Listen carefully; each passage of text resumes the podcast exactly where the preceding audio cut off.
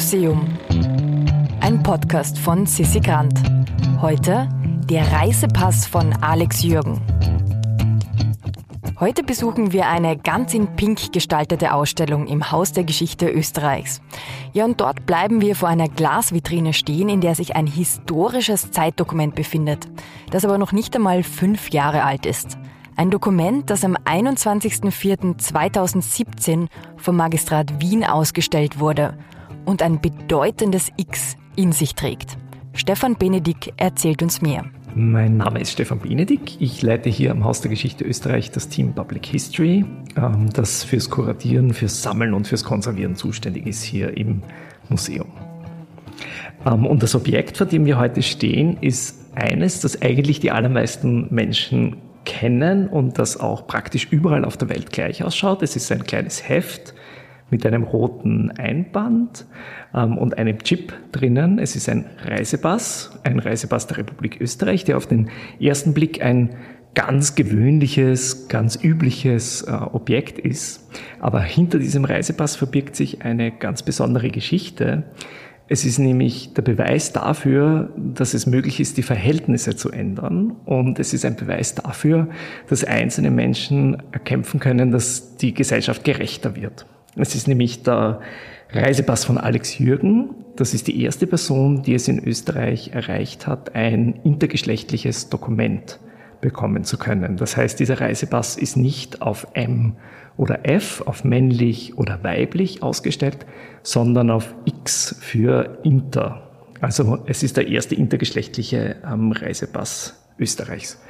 Und das ist für uns als Historikerinnen und Historiker auch deshalb interessant, weil seit es Reisepässe gibt, das Geschlecht die entscheidende Frage ist. In den ersten Reisepässen der Republik ähm, steht drinnen Name des Inhabers und dann in der nächsten Zeile begleitet von seiner Frau. Und damit sieht man sofort auf den ersten Blick, gedacht wurde nur an Männer, sogar eher an verheiratete Männer, obwohl natürlich von Anfang an Frauen immer das Recht hatten, einen Reisepass zu erwerben und den auch beantragt haben. Aber da musste dann der Vordruck ausgestrichen werden und es musste händisch draufgeschrieben werden, Name der Inhaberin. Und mit solchen kleinen Eingriffen wird sofort sichtbar, wer wird als die Norm gedacht und wer als die Abweichung, wer stellt quasi den Standard dar und wer nicht. Und eine demokratische Gesellschaft sollte sich daran zeigen, dass man eben alle Menschen äh, berücksichtigt. Ja, und bis zu diesem, äh, bis zu diesem Pass, der hier vor uns äh, liegt, war eigentlich äh, der Geschlechtseintrag in Dokumenten immer beschränkt auf zwei Möglichkeiten, auf entweder männlich oder weiblich. Seit dem 19. Jahrhundert gibt's ähm, solche, solche Passdokumente, die damals vor allem der Kontrolle dienten. Also die Behörden hatten ein großes Interesse daran, Menschen eindeutig identifizieren zu können, weil wir uns hier in einer Zeit befinden, in der alle Menschen, die mobil waren, als Gefahr, als Bedrohung betrachtet wurden und deshalb kontrolliert werden sollten. Und bei dieser Identifikation werden immer die gleichen Fragen gestellt, nämlich wie heißt die Person?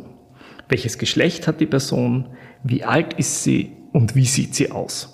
Und erst später kommen dann überhaupt fotografische Dokumente oder Fingerabdrücke, die das dann äh, begleiten. Und nicht zufällig ist genau das auch die Zeit, in der die Idee erfunden wird, dass die gesamte Welt in zwei Hälften zu unterteilen ist, nämlich in Kultur gegen Natur, in Öffentlichkeit gegen Privatheit und eben in Mann gegen Frau. Diese Idee ist erst 200 Jahre alt und genau hier sich, äh, treffen sich in diesem Reisepass zwei sehr, sehr lang zurückreichende historische Entwicklungen, die eben hier zeigen, diese Zweigeschlechtlichkeit und die Identifikation von Menschen, das war äh, sehr lang eine, eine wichtige Idee. Und weil Geschlecht als so wesentlich betrachtet wurde, wurden eben alle Menschen, die diese Geschlechtergrenzen herausgefordert haben, in Frage gestellt haben, die wurden nicht nur als dubios angesehen, sondern eigentlich als gefährlich. Obwohl es sie immer gab. Es gab ähm, Frauen, die sich als Soldaten verkleidet haben oder auch als äh, Frauen einfach mitgekämpft haben als Soldatinnen es gab Menschen, die sich in der Kleidung des anderen Geschlechts angezogen haben, sogenannte Crossdresser oder Crossdresserinnen. Die gab es immer. Und die wurden verfolgt, sie wurden ähm, als problematisch betrachtet, aber oft auch einfach totgeschwiegen und tabuisiert. Und deshalb ist äh, das, was Alex Jürgen hier erreicht hat mit diesem Pass, eine erstaunliche Errungenschaft, weil es damit gelungen ist, Sichtbarkeit ähm, zu erreichen für eine äh, Personengruppe, die sehr lang behördlich ähm, gar nicht anerkannt war, obwohl bekannt war, dass es sie ähm, gibt. Also Intergeschlechtlichkeit ähm, ist ein Phänomen, das es schon immer gibt. In allen Gesellschaften der Erde zu allen Zeiten gibt es Menschen, die mit nicht eindeutigen Geschlechtsmerkmalen geboren werden. Ähm, und ihre bloße Existenz widerspricht damit der Behauptung, dass es eine Zweiteilung ähm, gibt.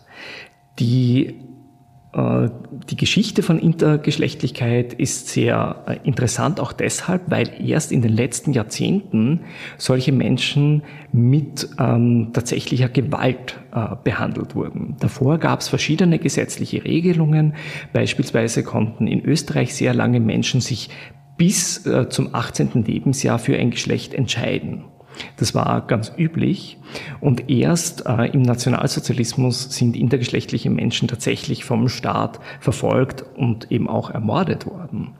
Und danach setzt sich die Praxis durch, ähm, dass man in äh, Krankenhäusern neugeborene Kinder oder Kinder später so operiert, dass sie in eines der beiden äh, Geschlechter passen oder so, als ob es möglich wäre, sie zu einer der beiden geschlechtlichen Gruppen zuzuordnen. Im Fall von Alex Jürgen, das war in den 70er Jahren in Oberösterreich, meldet das Krankenhaus ursprünglich an die Stadt in der ähm, Anzeige der Geburt unter dem äh, Feld Geschlecht unklar mit Fragezeichen. Und später erst ähm, geht das Krankenhaus noch einmal in diese Anzeige im Akt der Stadt und streicht das durch, also fälscht das Dokument und schreibt dorthin männlich. Wenige Jahre später ändern dann aber die Ärztinnen und Ärzte ihre Meinung noch einmal und raten den Eltern, das Kind zu einem Mädchen zu erziehen. Damit aber nicht genug. Ähm, dem folgen dann operative Eingriffe, konkret die Amputation der Geschlechtsorgane, also ein ganz, ganz massiver Eingriff in die körperliche Integrität, in die Unversehrtheit des Kindes und danach auch Hormonbehandlungen. Und Alex Jürgen hat in einem aufsehenerregenden äh, Film dann äh, als schon Erwachsene, Erwachsener darauf hingewiesen, welche massive Gewalt hier eigentlich das Leben geprägt hat. Bei all diesen medizinischen Eingriffen ähm, gibt es ja keine medizinischen Gründe, da gibt es keine körperliche Notwendigkeit, sondern es geht rein darum, den Körper so zu formen, dass er den sozialen und kulturellen Vorstellungen entspricht. Und hier ist dieser Reisepass, äh, der hier in dieser Ausstellung präsentiert wird, auch aus der Perspektive von Alex Jürgen daher nur ein Zwischenziel. Es ist nur ein Etappensieg, denn eigentlich geht es darum zu verhindern, dass es ärztliche Gewalt gegen Kinder geben kann, nur aus diesen Gründen. Und der Verfassungsgerichtshof hat hier in dem Urteil, der dazu geführt hat, dass es überhaupt diesen Pass gibt, in diesem Urteil hat der Verfassungsgerichtshof festgehalten, dass Intergeschlechtlichkeit keinerlei Form von krankhafter Entwicklung ist, sondern eine ganz übliche, ganz normale, wenn man so will, biologische Entwicklung.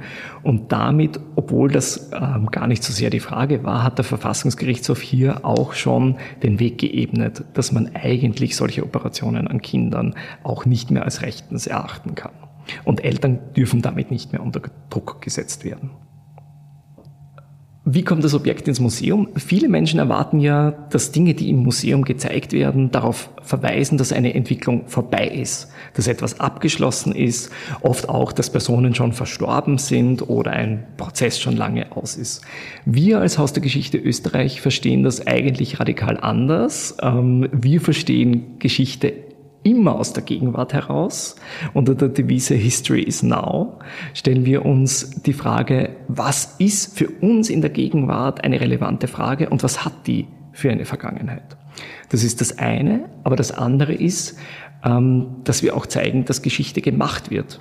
Wie Geschichte erlebt wird, ist aus unterschiedlicher Perspektive völlig unterschiedlich und daher muss es auch die Aufgabe eines Museums sein, ganz verschiedene Perspektiven zu zeigen und nicht vermeintlich eine einheitliche ähm, Geschichte. Und da ist natürlich besonders interessant zu zeigen, welche Menschen es geschafft haben, Geschichte zu machen und Gesellschaft zu verändern. Wobei der Pass von Alex Jürgen dafür ein besonders passendes Beispiel ist, weil durch das Verfassungsgerichtshofurteil, das zu diesem Pass geführt hat, tatsächlich Staat und Gesellschaft verändert äh, wurden. Und das, wogegen sich Alex Jürgen hier wendet, ähm, ist die Einteilung des Staates in zwei Geschlechter und der Verfassungsgerichtshof hat dem Recht gegeben und gesagt, tatsächlich gibt es gar keine Notwendigkeit, hier eine große Krise zu sehen, weil die österreichischen Gesetze zwar verlangen, dass Geschlecht angegeben wird, aber es nicht beschränken auf nur F oder M. Daher war das, was hier vielleicht wie eine große Revolution aussieht, eigentlich nur die Feststellung, die Menschenrechte können akzeptiert werden, auch mit den aktuellen Regelungen. Und wer auch immer in der letzten Zeit ein Formular in Österreich in der Hand hatte, hat gesehen, dass dieser Meilenstein, der dort er erreicht wurde, eben weite, weite Auswirkungen hat bis in unser alltägliches Leben. Ein zeitgeschichtliches Dokument also, das für gesellschaftliche Veränderung steht und für den langen Kampf nach Sichtbarkeit und Anerkennung von Geschlechtern abseits der zwei beliebtesten. Dieser Reisepass von Alex Jürgen ist übrigens in der Ausstellung Heimat großer Töchter Zeit für neue Denkmäler zu sehen. Und die Ausstellung läuft noch bis zum 13. März. Ja, und wer noch mehr zum Thema Identität und Geschlecht hören will, dieser Person empfehle ich Folge Nummer 38, die Barbie-Forscherin. Da waren wir nämlich im Technischen Museum unterwegs und haben uns erzählen lassen, wem die Farbe Pink eigentlich gehört. Wer gern Nachrichten, Artikel und Überraschungen per digitaler Post erhalten möchte, abonniert am besten unseren Newsletter auf www.immuseum.at. Ja, und dann gibt's auch noch unseren Instagram-Account unter dem Handle immuseum.podcast. Im Museum ist eine Produktion von Sissi Grant. Musik Petra Schrenzer. Artwork Nuschka Wolf.